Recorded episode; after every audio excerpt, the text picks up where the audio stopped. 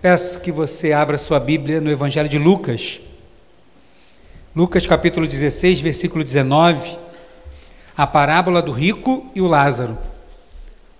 No domingo passado eu preguei, quinta-feira agora eu preguei, hoje a gente vai estudar. Vamos revezar, vamos revezar um pouco. Estudar a palavra do Senhor.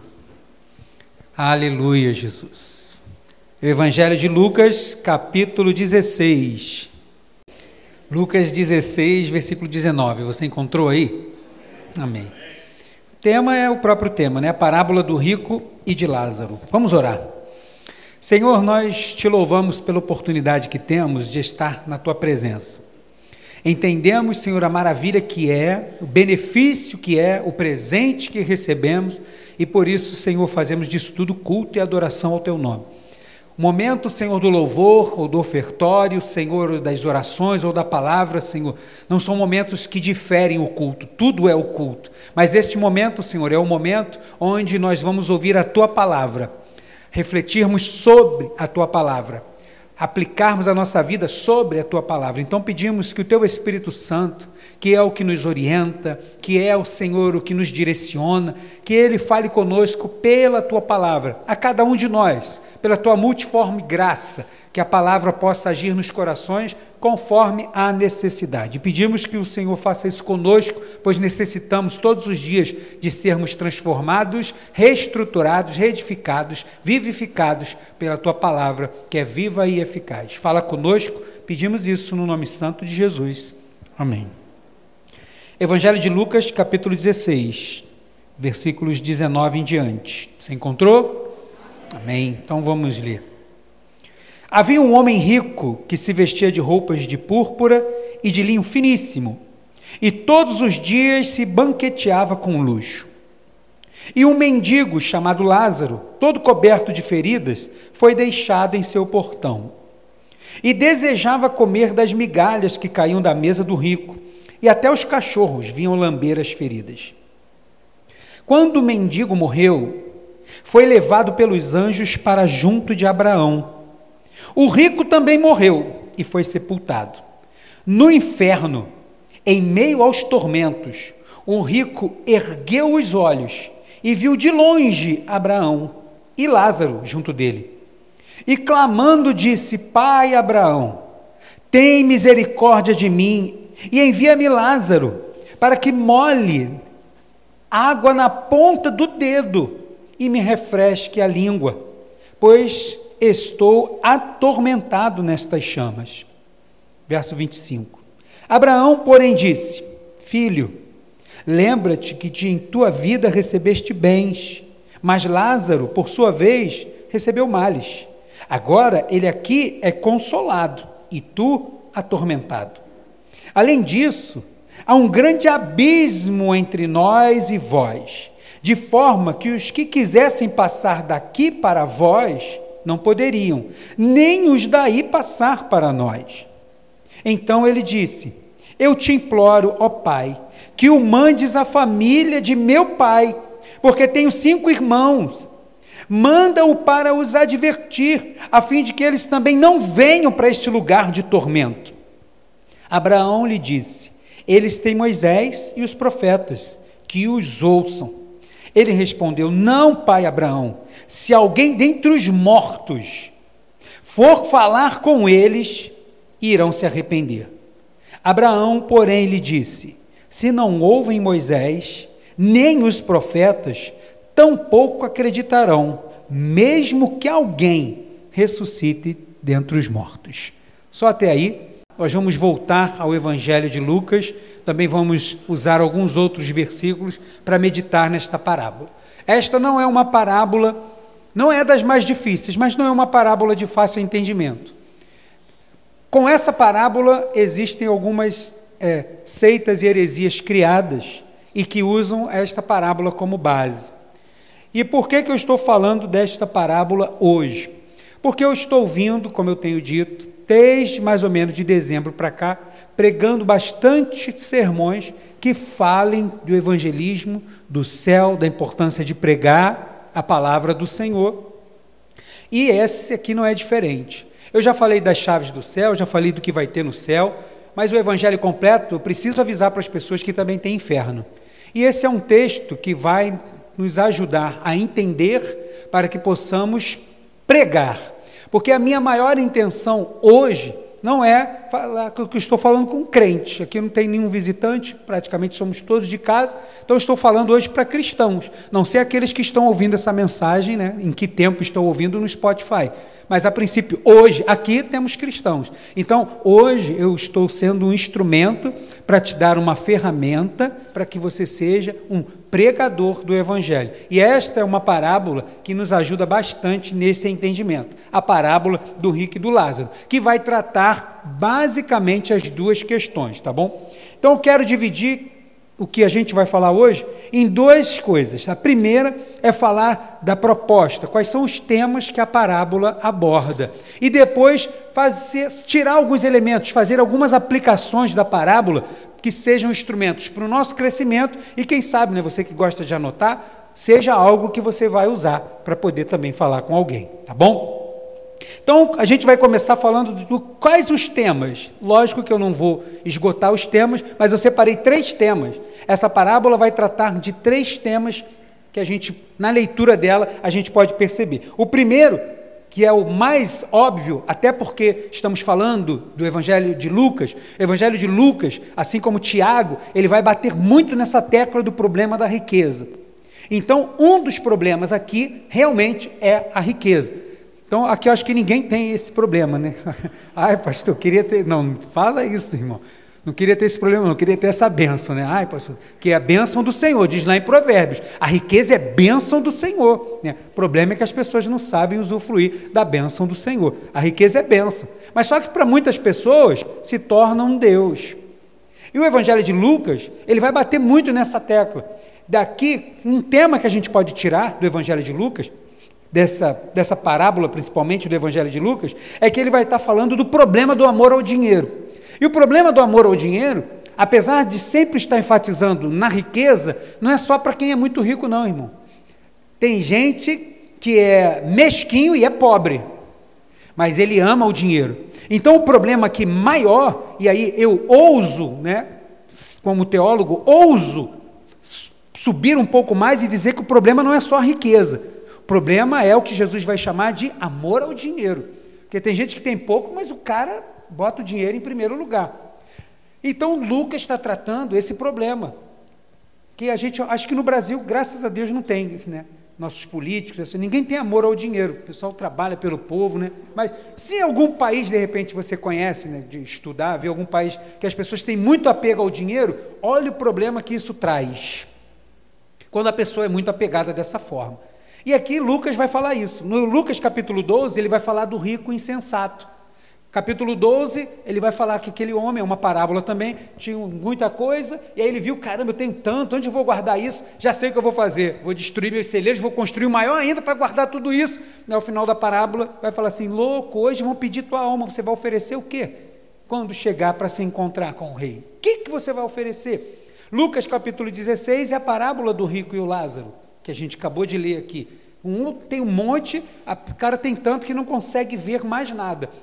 E o outro é o Lucas 18, que não é uma parábola, é a história de fato e de verdade, e Lucas vai caminhando a sua escrita dessa forma, a culminar que as parábolas sobre a riqueza vão terminar em falar sobre o rico. E ali não é uma parábola, é um jovem rico que tem uma pergunta certa, mas a resposta errada. A pergunta certa, qual é a pergunta certa dele? O que posso fazer para herdar a vida eterna? Essa é a pergunta-chave da humanidade. Todo mundo que, consciente ou inconsciente, tem essa pergunta dentro de si. Ou já fez ou não fez, mas está lá dentro de todo mundo. É a pergunta-chave. Mas a resposta dele foi errada. Quando Jesus deu a solução, fala assim: ó, se livra de um Deus, você está com Deus errado. Se livra desse Deus e segue o Deus verdadeiro. Aí ele não não gostou, não ficou muito feliz, preferiu levar sua vida de religioso. Então, um dos temas dessa parábola é que ele fala sobre o problema do amor ao dinheiro. Outra coisa que a gente pode saber logo de cara também nessa parábola é que Jesus, ele, como sempre, ele está exortando os religiosos está ensinando os discípulos. Então, hoje Jesus está nos ensinando, porque nós não somos vã religiosos. Nós somos discípulos de Jesus. Nós somos discípulos de Jesus. Tá, já aumentou um pouco. Né? A glória a Deus. Nós somos discípulos. Mas ele está falando para esses dois grupos de pessoas. Ele está falando para os fariseus. E por que, que ele está falando para os fariseus? Porque em Lucas 14, Jesus, né, na narrativa do Evangelho de Lucas, Jesus curou um homem no sábado. Rapaz, para que ele foi fazer isso? E ali gera agora um debate, e a partir de Lucas 14 até Lucas 16, Jesus está falando com esses discípulos, com os discípulos, ensinando, né? porque os discípulos estão lá, com em pé, aprendendo, mas ele está falando para os fariseus, para os religiosos, né? os vãs religiosos. Então Jesus está falando sobre várias problemáticas que os religiosos têm, e ele está usando parábolas para ensinar esses religiosos. Então, outro tema aqui é o ensino, a exortação contra uma vida religiosa e um aprendizado para aqueles que são discípulos de Jesus. E por último, antes da gente entrar na aplicação, porque é bom e importante a gente saber, né, quando a gente se depara com uma parábola, que essa parábola aqui, parábola de Jesus, ela vai falar da importância da fé. E por que, que Jesus está tratando da importância da fé? Pela figura a qual ele assemelha o, o, o mendigo que foi recebido no céu. Ele foi recebido no céu por quem, o mendigo? Quem lembra? Por Abraão é o pai da. Ele não foi recebido no céu por Moisés. Quando Jesus cuidadosamente está ensinando, ele não disse assim para os fariseus: teria problema? Nenhum. Moisés, que, poxa, que figura, né? É Moisés. Mas só que Jesus está colocando as coisas em ordem na cabeça dos religiosos. Então Jesus vai dizer que este homem, ele foi recebido no céu, porque quem estava né, no inferno ergueu os olhos, então a gente entende que não se trata somente de um abismo, mas de um distanciamento, de alguém que está em cima e o outro está embaixo, além desse abismo que separa. Então, ele ergue os olhos, está no céu. Com quem? Com Abraão. Porque o Abraão é o representante da fé. E Moisés? Moisés é o representante do conhecimento de Deus, da lei de Deus, da palavra de Deus. Então Jesus está ensinando para eles a importância de algo que eles não estão dando. Os homens eram muito conhecedores da palavra. Aqueles homens que estavam ali se defrontando com Jesus conheciam o Pentateuco de có. São homens que conheciam as leis as interpretações de várias formas que eles poderiam. Poxa, eu ia gostar de sentar para ouvir aqueles homens ensinar. O problema é que eles perderam o principal, porque sem fé é impossível agradar, não tem como. Não adianta conhecer a Bíblia toda de cor, não adianta saber todos os textos, não adianta ser aquela pessoa que é uma referência para outras se não tem fé. É vazio, é sepulcro caiado que Jesus vai chamar, não, não serve, não vai gerar vida.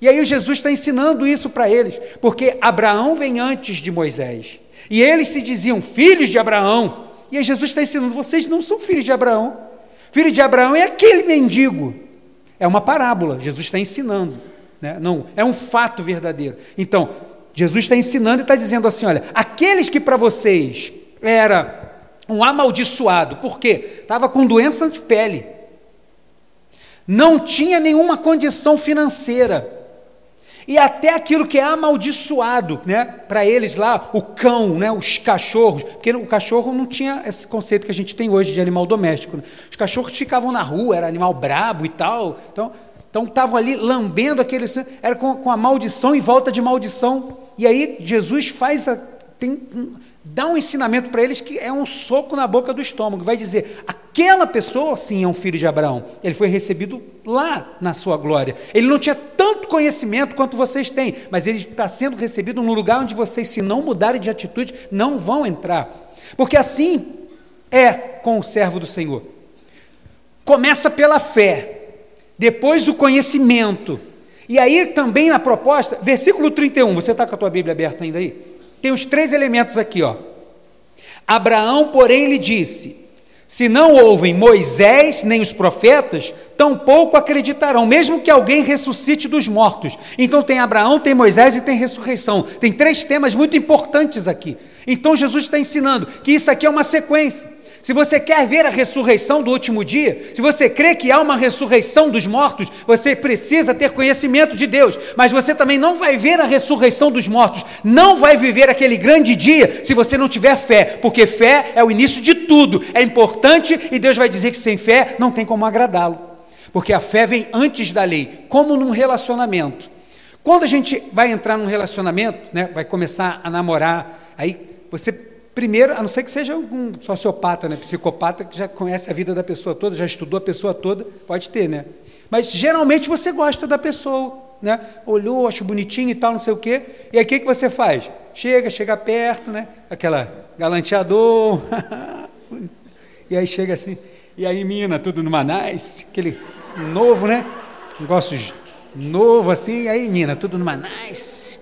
E aí, quer ouvir um. É, eu sou amante chamada antiga, do tipo que ainda manda flores.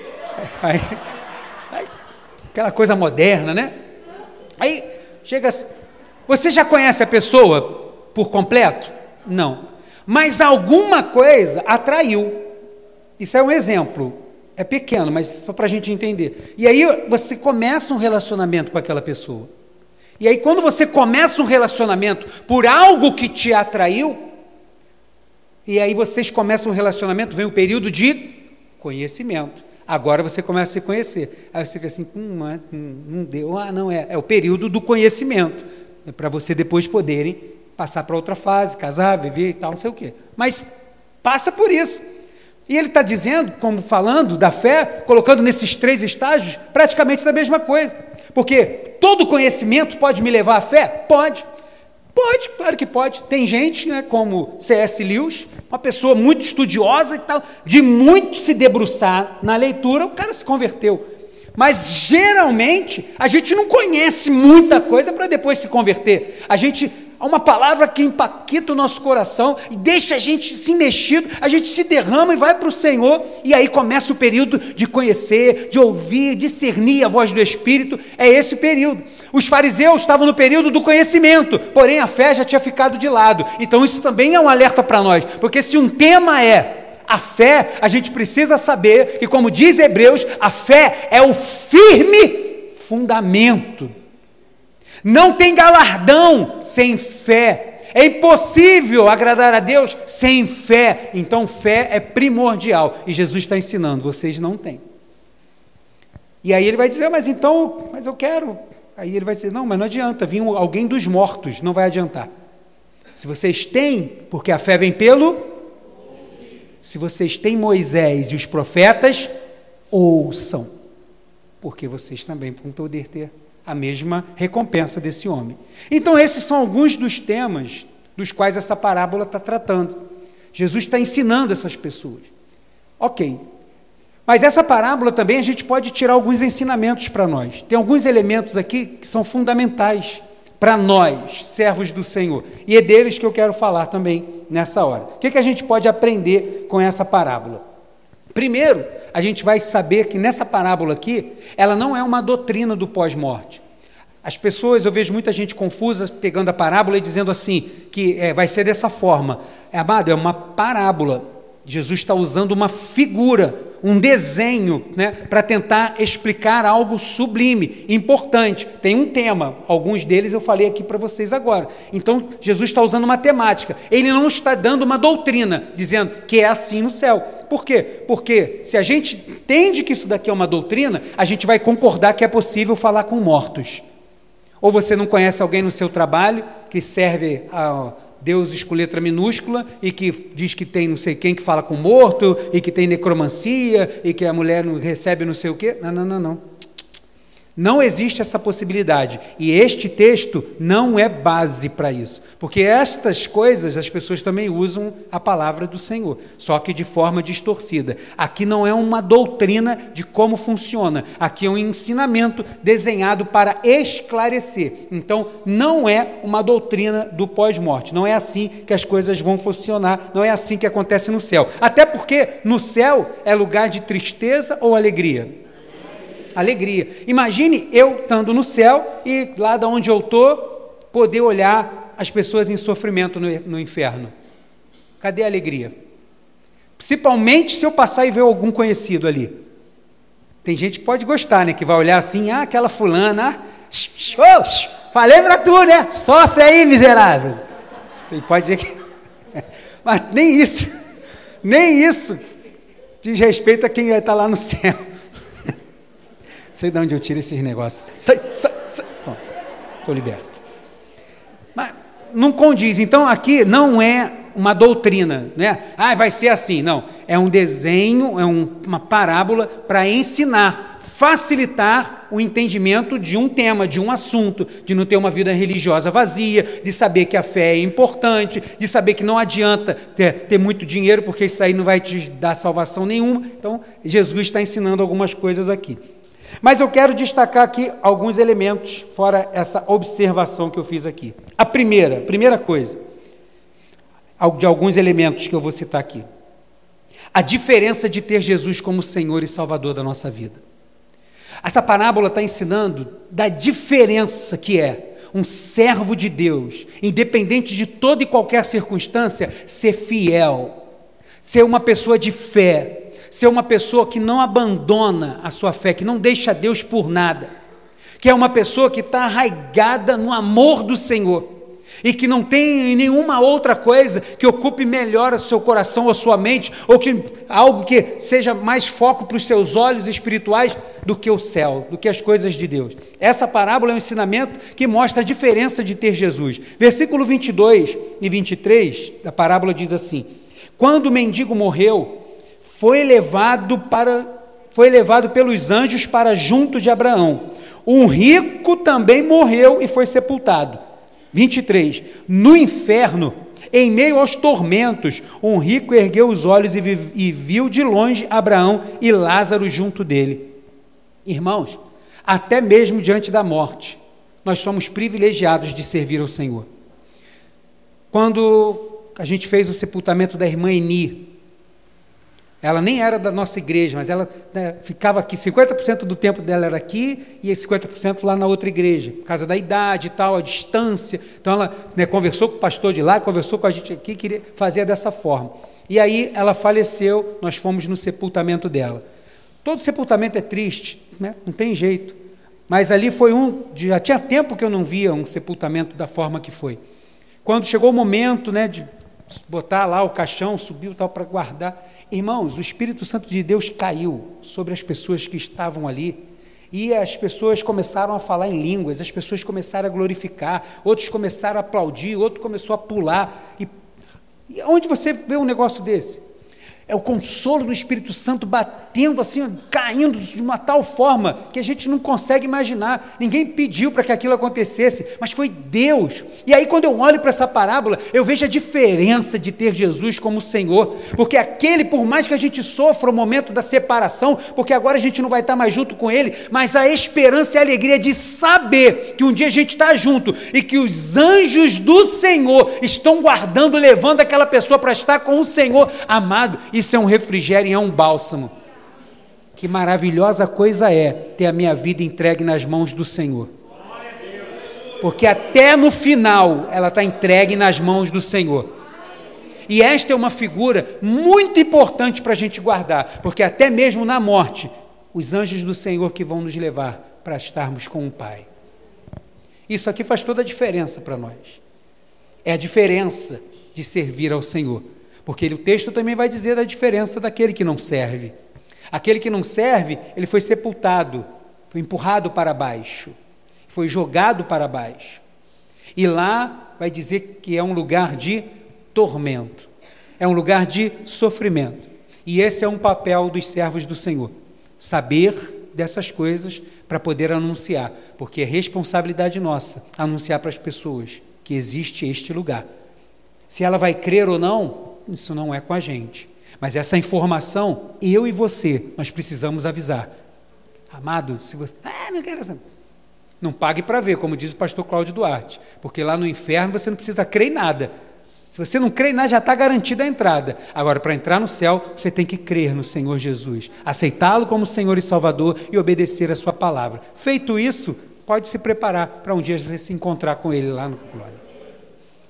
A segunda coisa que essa parábola também nos ensina, e que existem algumas doutrinas né, que falam diferente, é que o momento de você aceitar Jesus é enquanto você tem vida. Não tem como você acender uma vela para a pessoa depois que morreu. Com certeza você conhece alguém né, de uma doutrina católica ou de outra né, religião que entende que se eu acender uma vela para aquela pessoa, eu estou iluminando o caminho para aquela pessoa poder chegar em algum lugar, ou não se perder na jornada, ou fazer alguma coisa para diminuir o tempo num lugar chamado purgatório. Essas coisas são falácias, não existe isso. Na palavra do Senhor, em nenhum momento diz isso. O que diz é um lugar de tormento e um lugar de paz. E pela parábola de Jesus, diz que isso é imediato. Diz que isso é imediato. Aonde é este lugar que ele chama o seio de Abraão, né? Os braços, lugar quente, lugar confortável. Aonde é? Se é o céu, se já é o paraíso, eu não sei se é papo de teólogo que gosta de ficar perturbando a vida dos outros. Eu que sei é que é um lugar de paz e de tranquilidade, diferente para o outro que não creu e não serviu ao Senhor, que quando estiver lá, vai sofrer muito mais do que tudo, qualquer coisa que ele possa ter sofrido aqui. O momento de entregar a vida para Jesus é agora. Verso 26. Além disso, o homem falando, Abraão, há um grande abismo entre nós e vós, de forma que os que quisessem passar daqui para vós não poderiam, nem os daí passar para nós. Não existe essa possibilidade. Hebreus 9, 27 vai dizer que após a morte segue-se o juízo, já está indo para o juízo, não existe uma outra oportunidade. E por que, que eu estou falando disso? Porque você vai se deparar com alguém que vai falar assim: não, não, mas se eu não fui muito bem nessa vida, eu vou ter uma outra oportunidade, mesmo que eu venha de uma forma pior. Mesmo que eu sofra mais, não sei o quê, mas eu, as minhas reencarnações vão fazer com que eu melhore até eu chegar lá na glória. Existem duas doutrinas. Uma delas se chama universalismo. Universalismo diz que Deus, na sua infinita bondade e misericórdia, Ele é criador de todas as coisas, Ele jamais vai deixar com que alguém sofra alguma coisa. Não existe céu e inferno, todos estarão com Deus indistintamente, independente da forma como viveu aqui, todos serão transformados e estarão com Deus. Isso é uma doutrina. É atrativa sim ou não? Está de acordo com a palavra? Não está. Não está. Não está de acordo. Então, isso são coisas que vão atrapalhar o avanço do Evangelho, porque as pessoas buscam algo que lhe é confortável. Mas a nossa missão de pregadores do Evangelho é avisar que, independente se ela acredite ou não, eu preciso te avisar: existe um lugar de tormento, um lugar de sofrimento, que não foi feito nem para mim nem para você. Deus preparou esse lugar para o diabo e para os seus anjos, mas aqueles que não entregarem sua vida para Jesus também vão ser destinados a este mesmo lugar. Escolha agora a vida, como diz em Deuteronômio. Escolha agora servir ao Senhor enquanto você pode, porque só tem oportunidade enquanto a gente está vivo. Porque depois que a gente morre, segue-se o juízo.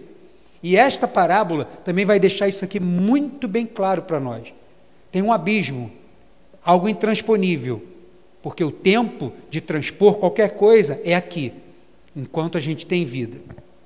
A terceira coisa que essa parábola também nos ensina hoje é que sinais não salvam, eles somente revelam o poder e a misericórdia de quem salva. Existe um afã muito grande das pessoas, né, por causa de coisas que aconteceram em algumas décadas passadas e tal, né, com o neopentecostalismo, com algumas vertentes né, sobre a cura, sobre essas coisas, desvirtuou e atrapalhou um pouco também, na verdade, o avanço do Evangelho.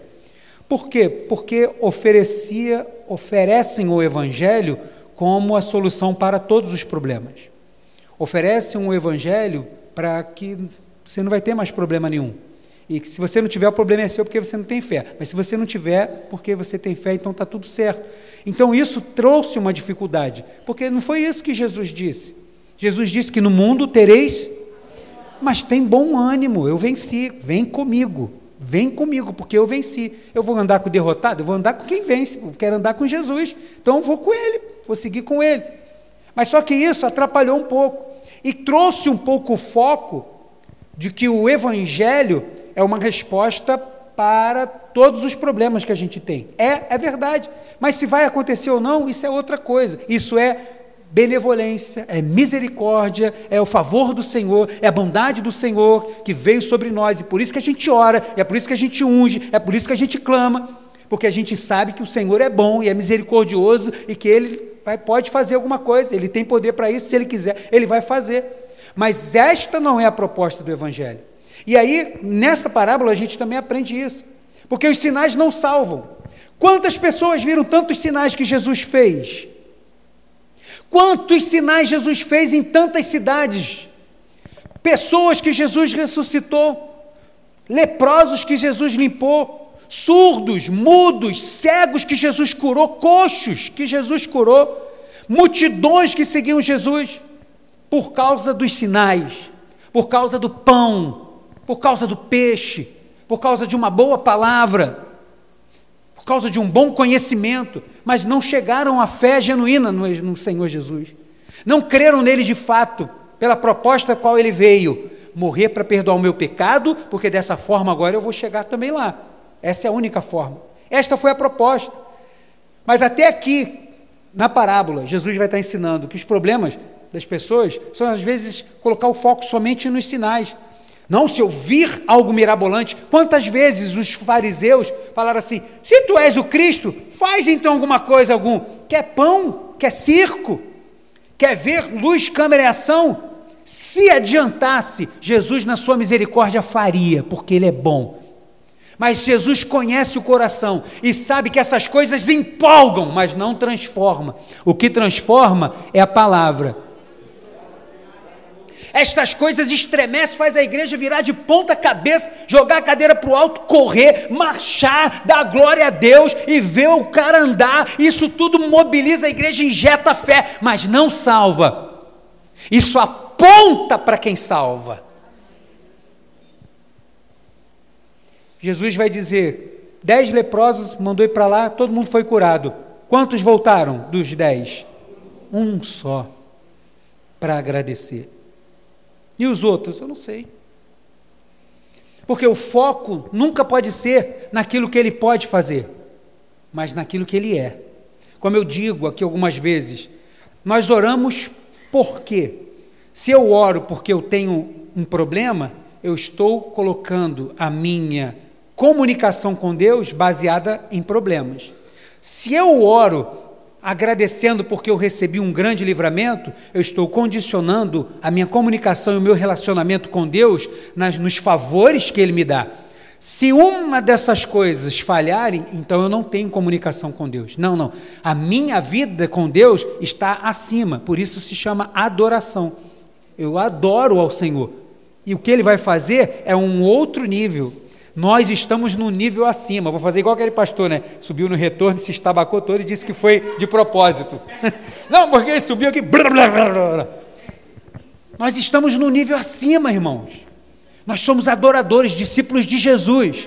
A gente prega e diz que o Senhor pode fazer sim, e Ele pode fazer de verdade. Quantas bênçãos nós já vimos e contamos aqui, porque isso injeta fé no povo, mas não é isso que salva. Não vai ser, nunca foi e não vai ser. Versículo 30 e 31 diz assim: Ele respondeu, é um rico, não, pai Abraão, se alguém dentre os mortos for falar com eles, irão se arrepender. Aí Abraão, porém, lhe disse: Se não ouvem Moisés e os profetas, tampouco acreditarão, mesmo que alguém ressuscite dos mortos. Ele está dizendo: se eles não ouvem, se vocês não estão ouvindo a palavra de Deus, se vocês não estão dando ouvido às pessoas que Deus levantou para falar do seu amor, vocês não estão ouvindo? Vocês acham que eles vão dar ouvido se alguém levantar dos mortos? Aí ele está dizendo: ah, faz Lázaro ressuscitar, e quando Lázaro chegar lá, que as pessoas virem Lázaro ressuscitado, as pessoas vão estremecer, vão ajoelhar e vão crer que Jesus é o Senhor. Será que isso acontece? Não acontece. Não acontece. Tanto não acontece que, por coincidência divina ou não, em João capítulo 11, tem um homem chamado Lázaro, e que estava morto quatro dias. Jesus ressuscitou esse homem, depois de quatro dias. Vai lá em João capítulo 11, não, capítulo 12. João capítulo 12, por favor.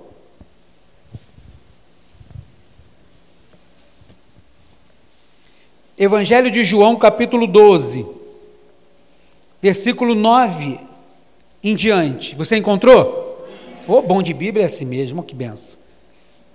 Jesus ressuscitou Lázaro. Quando Jesus ressuscitou Lázaro, foi uma euforia, tanto positiva, pessoas que deram glória a Deus, mas negativa, pessoas que, é, mas que é isso? Ah, não, acho que está combinado, ah, acho que é mágica. Vamos lá. Verso 9 do capítulo 12. E quando souberam que Jesus estava ali, chegou um grande número de judeus, não só por causa de Jesus, mas também para verem Lázaro, a quem ele ressuscitara dos mortos. É um evento, é algo extraordinário.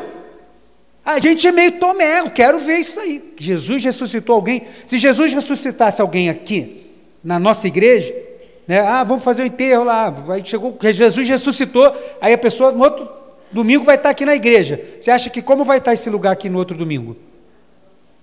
Os familiares, os amigos, aqueles que não puderam ir, aqueles que choraram, o pessoal vai estar todo mundo aqui. Todo mundo vai querer saber como é que foi isso. Deixa eu ver. Aí isso é verdade? Cara, tu morreu mesmo, isso foi combinado. Começa a gerar esse burburinho. Esse burburinho, por si só, não aponta para Salvador. Se apontasse, Jesus fazia, mas não apontava. E aí as pessoas estavam lá, lotados. Verso 10. Então, os principais sacerdotes decidiram fazer o quê? Matar também a quem? pois por causa dele muitos abandonavam os judeus e estavam crendo em Jesus.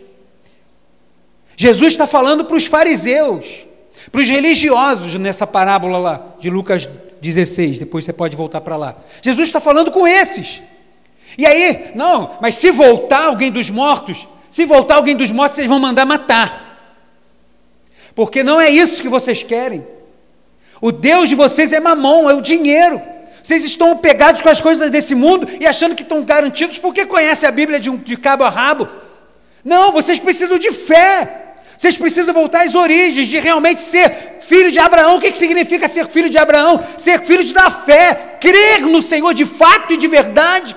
Porque deste jeito, independente se tiver um morto ou não, você vai estar caminhando servindo ao Senhor. Independente se Ele vai responder minha oração como eu quero ou não, eu vou estar caminhando de acordo com aquilo que eu creio. Eu creio em Deus, eu creio no céu, eu creio que Ele me salvou e vai me levar para lá para estar com Ele.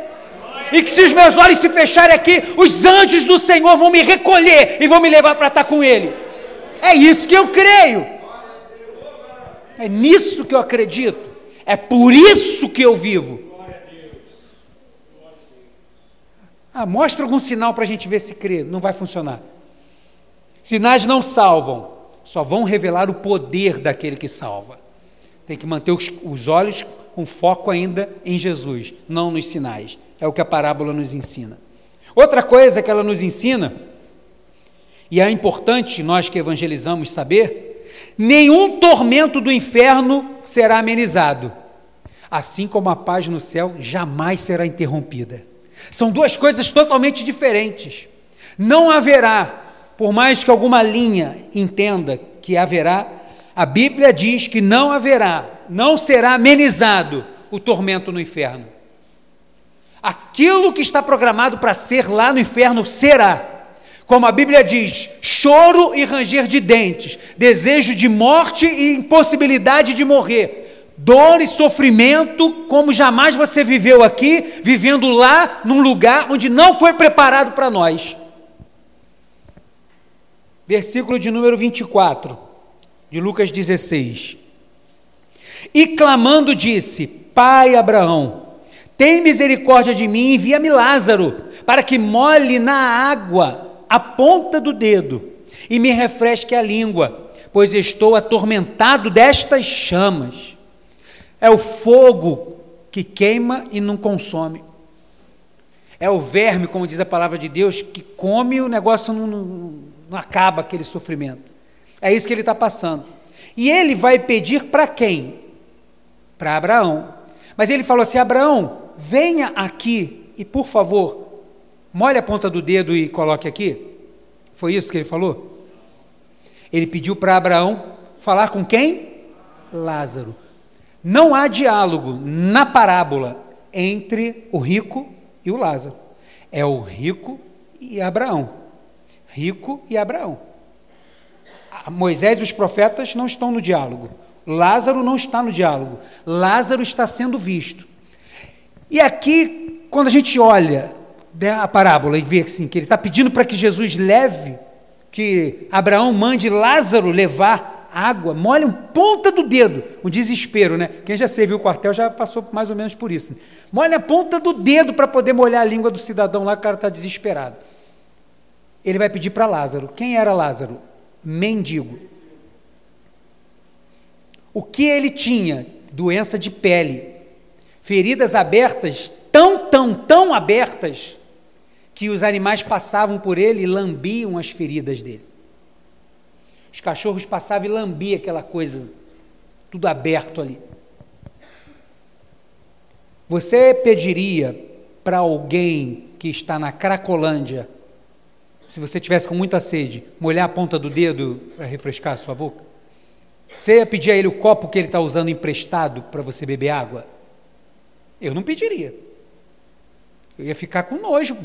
Cara todo sujo, fedendo, aquele está tá precisando de libertação, de cura. Eu vou pegar o copo daquele cara e vou botar na minha boca? Não vou, não tem como. Mas por que, que ele está pedindo para Lázaro? Se ele sabia das condições do cara que morava na porta dele lá, que vivia na porta dele. Ele está pedindo para Lázaro, para que Abraão fale para Lázaro ir fazer isso, porque ele está vendo como que ele é agora. Porque o Senhor Jesus Paulo nas suas palavras, e Jesus vai dizer que quando nós estivermos lá, nosso corpo vai ser glorificado. Algo que a gente não consegue imaginar. Jesus entra para estar com os discípulos, os discípulos apavorados, ainda presos no medo. Depois eles vão descobrir que o verdadeiro amor lança fora esse tipo de medo. Mas até então eles estão presos, eles estão com medo. E Jesus entra. E o texto vai dizer em todos os evangelhos que as portas estavam fechadas, portas e janelas fechadas. E Jesus entra.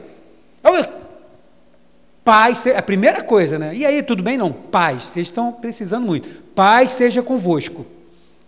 Ah, mas é ele mesmo, não sei o quê, aquela euforia, aquela coisa é ele, não é, não sei o quê, estou com medo, estou com alegre, aquela coisa toda.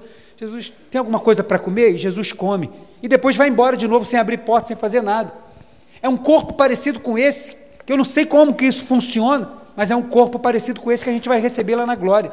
E é algo tão, tão, tão maravilhoso, que aquele que viu, que conheceu Lázaro, que viu como ele era, o estado de parecer ser aquele que era o amaldiçoado, ele vê o estado daquele homem totalmente transformado, ele fala assim: olha, pode ser ele a trazer agora para mim.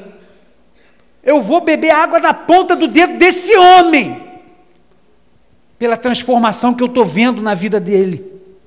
Porque o que ele está sofrendo lá no inferno, Abraão vai dizer no texto, cara, não tem como, não tem mais como, não vai, não tem como passar daqui para lá. Ele está dizendo assim: olha, o que você escolheu, agora você está colhendo, e este tormento é o tormento eterno. Assim como esse que você está vendo aqui do meu lado, transformado, que não parece mais aquele homem, a ponto de você querer tocar nas mãos desse homem, colocar sua boca na mão desse homem para poder beber água. Está vendo isso daqui? Ele agora vai viver isso aqui eternamente, porque essa é a recompensa daquele que tem realmente a fé como filhos de Abraão, como Abraão como pai. Pronto, achei a palavra. Que tem essa fé. Nenhum tormento no inferno vai ser diminuído, mas a paz que há no céu jamais será interrompida. Não vai ter. As duas coisas, os dois extremos, serão eternos e contínuos. Por que, que eu estou enfatizando essas coisas? Para mostrar a nossa responsabilidade. Irmãos, nós, como conhecedores da palavra do Senhor, independente da profundidade que temos como conhecedores da palavra do Senhor, nós precisamos pregar o Evangelho. Por quê? Porque existem pessoas indo para este lugar aonde Jesus está dizendo na parábola que o rico foi parar. Existem pessoas caminhando para este lugar e eles estão indo para lá e eles precisam ser avisados. Se eles quiserem isso, como seu estilo de vida aqui, que caminhe para isso, isso não é responsabilidade, não. Como diz no Antigo Testamento, né? o sangue dele não estará sobre os nossos ombros. Mas enquanto eu não abrir a boca, a responsabilidade ainda é minha, de avisar para o meu vizinho, para o meu colega de classe, para quem mora perto de mim, para o meu colega de trabalho. As pessoas precisam saber. As pessoas precisam saber que existem estas duas coisas e vão ser contínuas e eternas. Não ah, mas vai passar um tempo, vai amenizar. Não, não vai. Vai ser eterno, como disse aqui na parábola. Outra coisa é que Deus salva, é Ele que salva. Quem é que salva? A igreja? É o homem ou é Deus? Deus salva, mas isso não anula a responsabilidade do ser humano. Todo ser humano é responsável, a salvação é individual. Todo ser humano, eu e você, somos responsáveis. São as nossas palavras, são os nossos atos. Por tudo isso nós somos responsáveis. Ah, mas fulano não quis. Ah, mas minha esposa não queria ir na igreja. Ah, porque não sei o quê. Você é responsável pela sua vida. Não haverá desculpa a respeito da responsabilidade do ser humano. É minha e tua responsabilidade. Minha de cuidar da minha, sua de cuidar da sua. Meu papel como pastor é de falar isso, de ensinar isso, de pregar isso. Mas eu não posso, apesar disso, garantir nada, porque é você com Deus, é a partir do que eu passo para você, ou esclareço alguma coisa da palavra de Deus, você tem que pegar isso como uma verdade e aplicar, porque é nossa responsabilidade. É Deus que salva, mas isso não anula a responsabilidade do ser humano, senão eu volto lá para o universalismo. Não, isso é responsabilidade de Deus. Não é, é do homem. Quer viver no paraíso? Não coma do fruto. Quer morar no céu? Não coma do fruto. Continue firmado no Senhor. Continue com a sua fé no Senhor. É Deus quem salva, mas isso não anula a nossa responsabilidade. Versículo 27, você está aí comigo? Lucas 16. Versículo 27. Então ele disse: o rico. Eu te imploro, ó Pai, que o mandes à família do meu pai, porque tenho cinco irmãos. Manda-o para os advertir, a fim de que eles também não venham para este lugar de tormento. Abraão lhe disse: Eles têm Moisés e os profetas, que os ouçam. Quantos irmãos ele disse que tem? Quem está contando essa parábola aqui? Jesus. Quem está contando a parábola? Jesus. Jesus está contando uma parábola. E você acha que Jesus disse que são cinco irmãos? Por quê? Porque tem um sentido. O cinco na palavra do Senhor, né?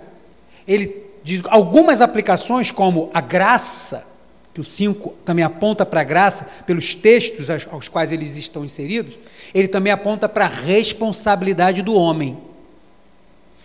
Na parábola dos talentos, eram quantos talentos? Os primeiros mencionados por Jesus? Cinco talentos. Dois, um. Mas Jesus vai dizer: o primeiro tinha, recebeu quantos talentos? Cinco. É responsabilidade humana cuidar daquilo que Deus coloca na nossa mão. Eram quantos pães na época da multiplicação que chegou nas mãos de Jesus? Quantos pães? Cinco pães e dois peixes. Cinco pães é a responsabilidade do homem levar a, o alimento para o outro, cuidar do outro, cuidar da comunhão. É responsabilidade do homem zelar pelas coisas que diz respeito ao outro. É responsabilidade do homem. É o número cinco. Eram quantas as virgens esperando para o casamento? Dez. Dez virgens esperando, dez virgens com a mesma roupa, dez virgens com a mesma lamparina, dez virgens com o mesmo azeite, dez virgens esperando as mesmas coisas, mas no final elas são separadas em dois grupos, dois grupos de cinco. Responsabilidade do homem, é tua responsabilidade cuidar da sua vida enquanto você está aqui, porque o noivo vem e vai buscar aqueles que estão atentos, que são prudentes porque vão ter outros que vão estar agindo de forma imprudente. Vai estar arrumado como noiva, tem lamparina como noiva, até conhece o azeite que é propício da noiva, mas anda de forma imprudente. É responsabilidade humana cuidar da sua própria vida com Deus. E aí Jesus vai também, na sua parábola, quando esse homem vai pedir socorro pela sua casa, ele vai falar que tem cinco irmãos. E aí a resposta é: vocês têm a palavra, ouçam a palavra, porque ela gera fé. Ouçam a palavra e voltem aos primórdios.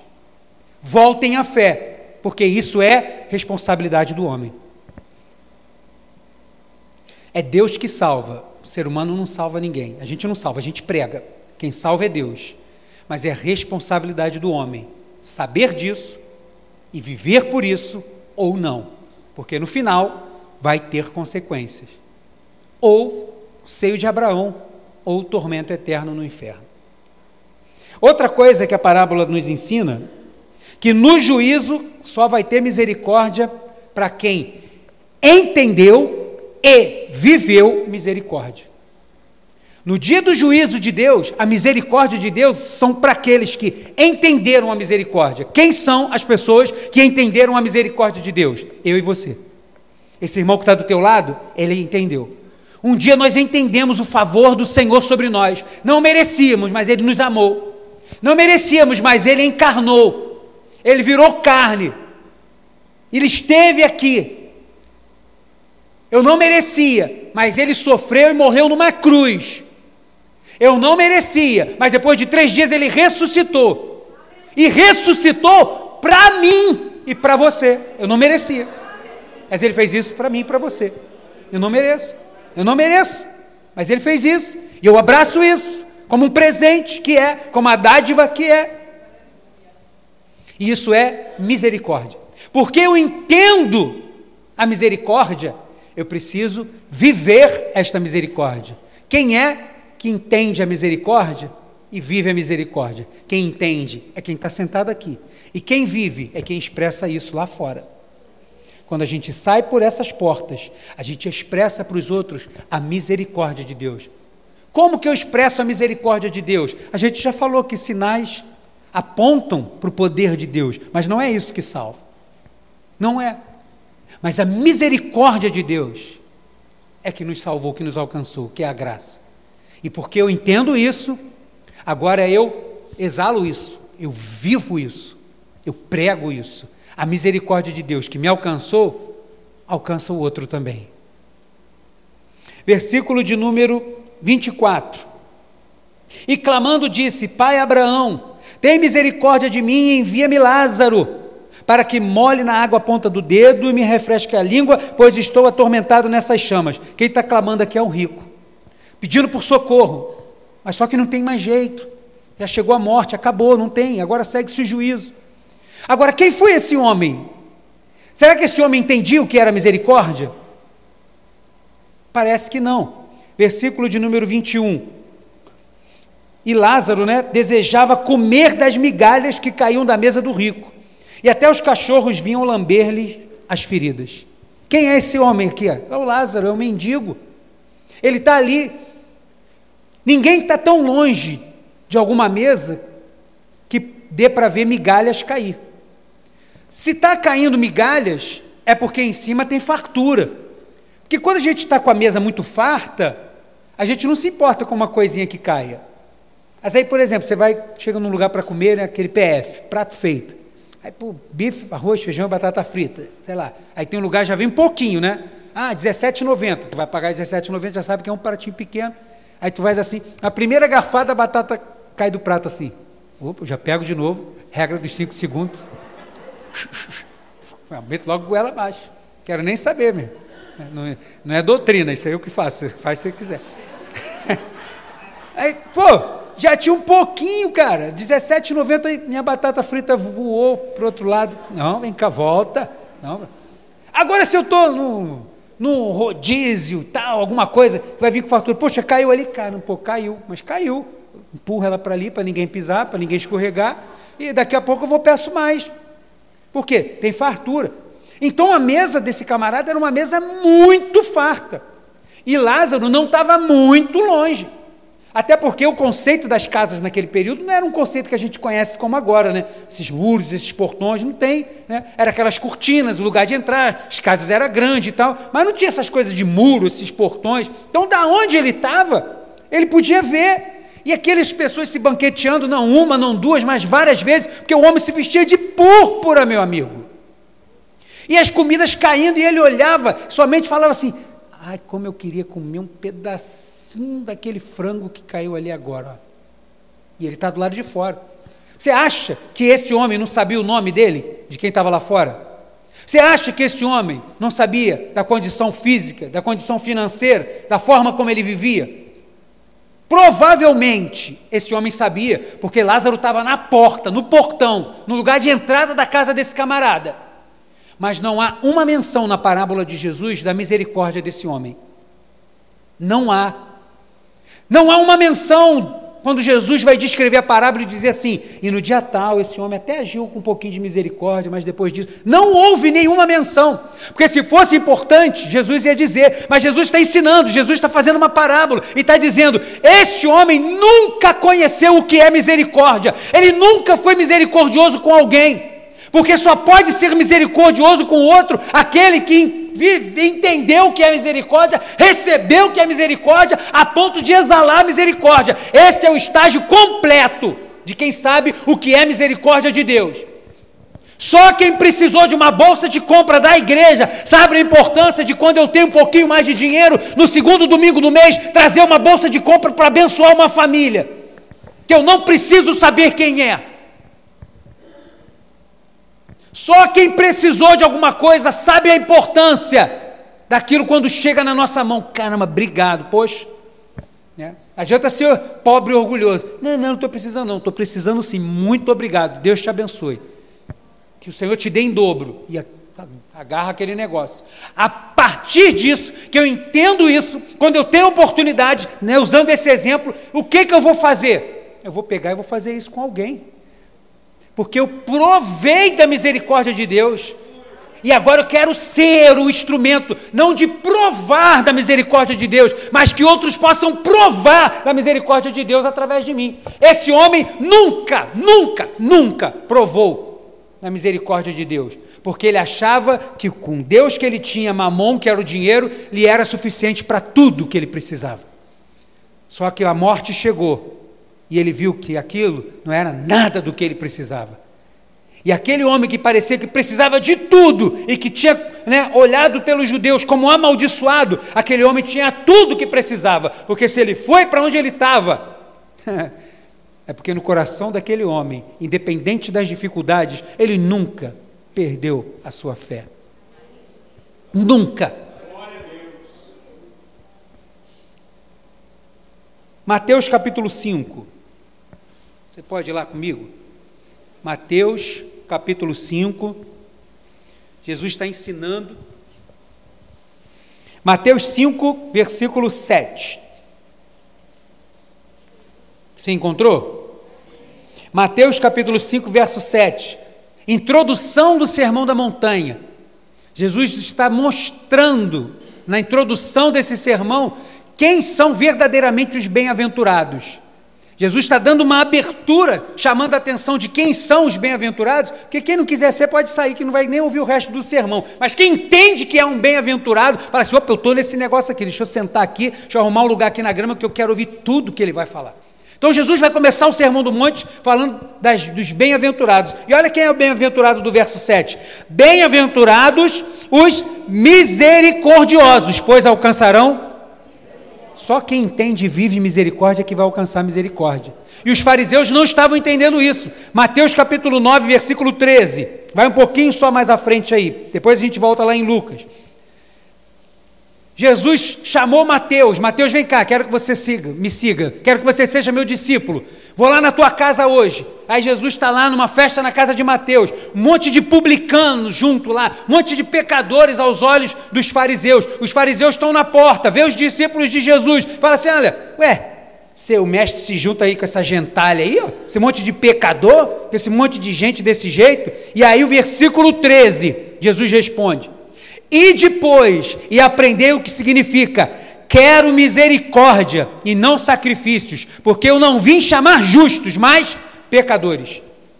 Jesus está dizendo assim: olha, se vocês já se acham bons, se vocês já se acham curados, se vocês já se acham autossuficientes, ok. Eu não vim para vocês, eu vim para esses aqui que querem, porque eles estão entendendo que é misericórdia. Vocês entram no templo sábado após sábado, oferecendo sacrifícios. Eu não quero esses sacrifícios porque são em vão. Eu quero que você aprenda o que vem antes do sacrifício: misericórdia. Porque quando Deus tirou o povo do Egito, não tirou o povo de lá oferecendo sacrifícios, Deus agiu com misericórdia. E por causa da misericórdia, Deus instituiu o sacrifício. Vocês estão fazendo tudo ao contrário. Estão colocando o conhecimento na frente da fé, o sacrifício na frente da misericórdia. Não é assim que funciona. Não é assim que vai funcionar. E Jesus está ensinando para esses homens. Só vai provar a misericórdia do Senhor quem entende e vive misericórdia aqui. Outra coisa, penúltima coisa. Os sofrimentos daqui não podem anular a glória que está reservada para nós. Lázaro passou um bocado e talvez alguns de nós não tivessem aguentado, até pelo contexto a qual Lázaro vivia. Vivia num contexto onde a bênção de Deus se dava pelo poder monetário. Deus era o Deus que abençoava as posses, multiplicava o gado. E aí, Lázaro, à margem da sociedade, era alguém que esquecido de Deus. Não, não era. Tanto não era que a gente vê que onde que ele vai terminar a sua vida. Ele vai terminar com Deus. E o outro que parecia que tinha todo o favor de Deus por tudo aquilo que ele tinha, vai terminar no lugar aonde Deus reservou para o diabo e para os seus anjos um lugar terrível. Os sofrimentos daqui não podem anular a glória que teremos lá. Verso 22. Quando o mendigo morreu, foi levado pelos anjos para junto de Abraão. Versículo 25. Filho, lembra-te que em tua vida recebeste bens, mas Lázaro, por sua vez, recebeu males. Agora ele é consolado e tu atormentado. Lembra-te, meu filho, que enquanto você viveu aqui, você perdeu o foco. Lembra, meu filho? Você conhecia a lei e os profetas, você conhecia Moisés, as leis de Moisés, mas você perdeu o foco. Lázaro não. Lázaro talvez, talvez não, com certeza ele não podia frequentar uma sinagoga.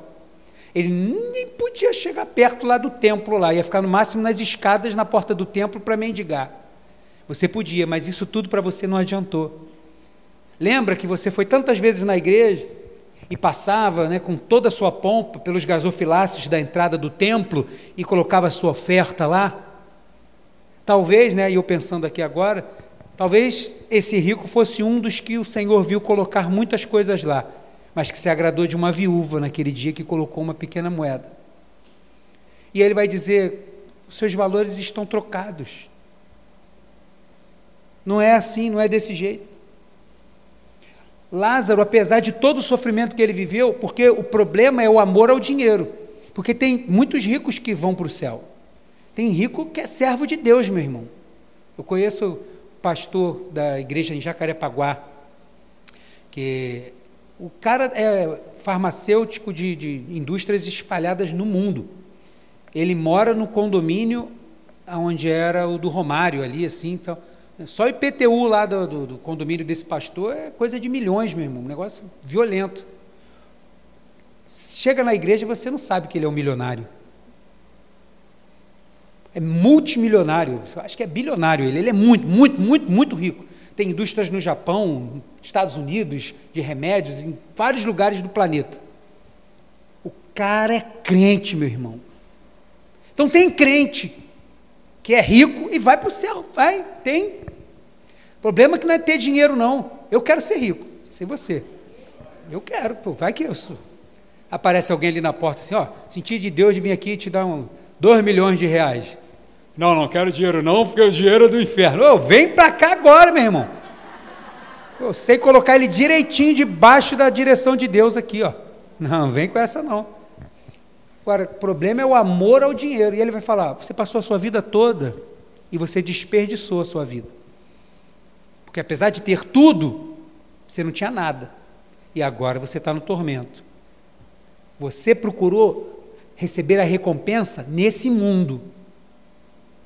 Muito mais vale, independente dos problemas ou não, aguardar a recompensa que vem de Deus.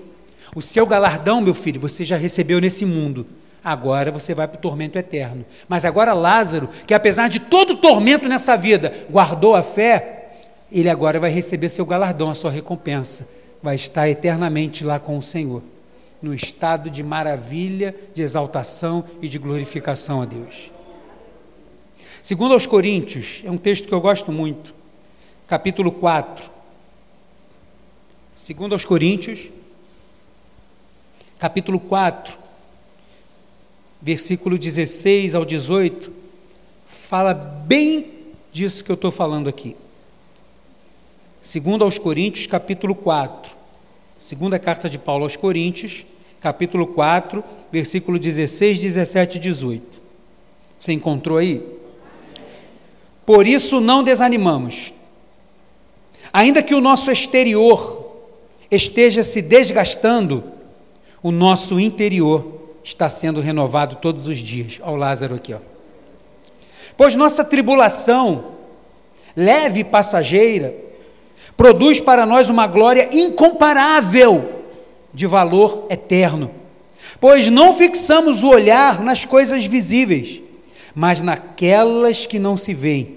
Pois as visíveis são temporárias, ao passo que as que não se veem são eternas. Marque esse texto na tua Bíblia. Quando você estiver passando por uma dificuldade, volta nesse texto aqui. Não tem tribulação, problema ou dificuldade aqui que se compare com o peso de glória que está revelado, reservado para nós, para ser revelado naquele grande dia. Em nome de Jesus. E última coisa. Só vai ser lembrado no céu, que a parábola vai deixar claro para nós, quando a gente lê ela com um pouco mais de cuidado. Só vai ser lembrado no céu quem tem o um nome escrito no céu. Teu nome pode estar escrito em muitos lugares aqui na terra. Teu nome pode estar em muito outdoor. Teu nome pode ser conhecido. Seu nome pode ser mundialmente conhecido aqui, mas só vai entrar no céu se o teu nome estiver lá no céu. E por que, que eu estou dizendo isso? Qual era o nome do mendigo? Quem lembra o nome do mendigo da parábola? Qual o nome dele? Qual o nome do rico? Rico. Qual o nome dele? Não tem. Ah, pastor, não acredito. Lê depois em casa de novo. Não tem, não. Jesus não menciona pelo nome.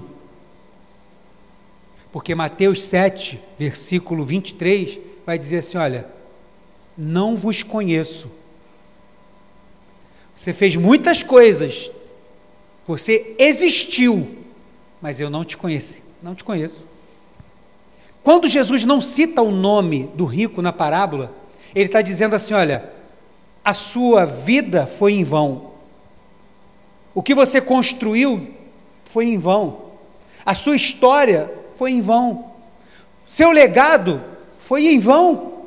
Tudo que você viveu foi em vão. Porque nada do que você viveu chamou, usando esse termo, a minha atenção para você. Não te conheço. A sua existência não fez sentido. Qual o nome do mendigo? Lázaro. Qual foi o legado que ele deixou? Que história esse homem deixou? Da onde que ele veio? Estou parecendo Globo Repórter, né? Cara, como é que. Eu não sei, eu não conheço. E não era o, o foco da parábola de Jesus querer traçar a história de Lázaro. Porque muito melhor é o fim das coisas do que o começo. E aí, não sei como é que foi a vida dele, a não ser que foi uma vida sofrida. Mas depois disso tudo, ele guardando a fé como ele tinha em Abraão, o pai da fé, ele estava na glória, levado pelos anjos do Senhor. Nem foi um só, né? dois anjos, sei lá, imagino dois anjos passando assim, recolhendo o espírito daquele homem, levando ele lá para a glória. E, puxa, meu Deus do céu, coisa maravilhosa. Mas só vai entrar lá quem tem o nome escrito lá. E o que faz o teu nome estar escrito lá é a forma que você vive aqui. Porque vivemos aqui de forma que um dia eu esteja lá. Porque se eu vivo aqui para as coisas daqui, o final daqui é um alçapão que vai abrir e a gente descer. Mas se eu vivo aqui com a minha intenção de lá, crendo no Senhor, vivendo pelo Senhor e obedecendo a Sua palavra, meu lugar é lá. Meu nome está num livro chamado Livro da Vida. E é para lá que eu vou. Essa parábola é uma parábola riquíssima. Muita, muita, muita, muita instrução mesmo para nós. Mas o meu foco de trazê-la hoje, aqui, não foi de simplesmente falar de uma parábola riquíssima, mas de trazer alguns elementos dessa parábola que possam tocar no nosso coração.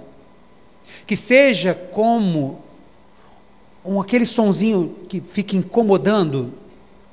Não sei quem é assim, né? Eu tenho muito toque, né? Então, aí se eu estiver aqui, estiver escutando um barulhinho de alguma coisa pingando em algum lugar, eu já não consigo me concentrar. Igual quem estava com o relógio digital aqui quinta-feira, né?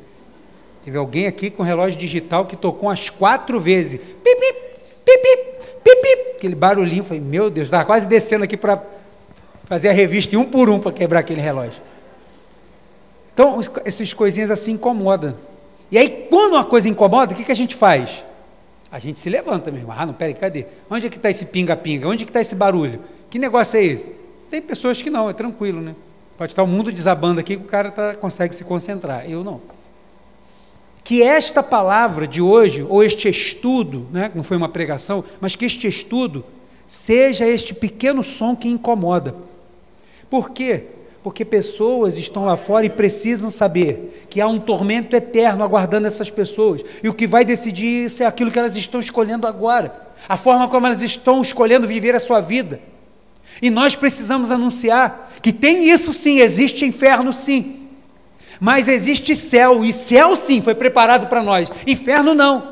Então, esteja se adequando para estar onde Deus preparou para nós. Ele disse que tem morada para todo mundo lá.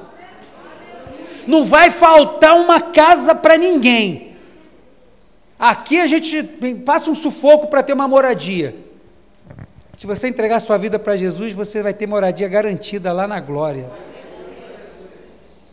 Mas essa decisão precisa ser tomada hoje. Isso precisa ser feito hoje.